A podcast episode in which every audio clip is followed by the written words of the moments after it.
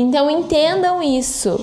Os metais pesados, eu, eu digo para vocês assim, hoje eles são um dos grandes intoxicadores e eles são assim algo que a gente não fala, que a gente não tem conhecimento, mas que tem um peso muito grande na nossa saúde e que a gente precisa começar a discutir.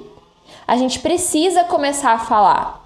Alumínio, chumbo, é, sulfato de carbono, manganês, esses, esses metais pesados, eles são usados aí, ó, torta e direito na indústria, em muita coisa, e a gente pode absorver eles pela respiração, pela pele, pela ingestão, e eles vão prejudicar o seu sono.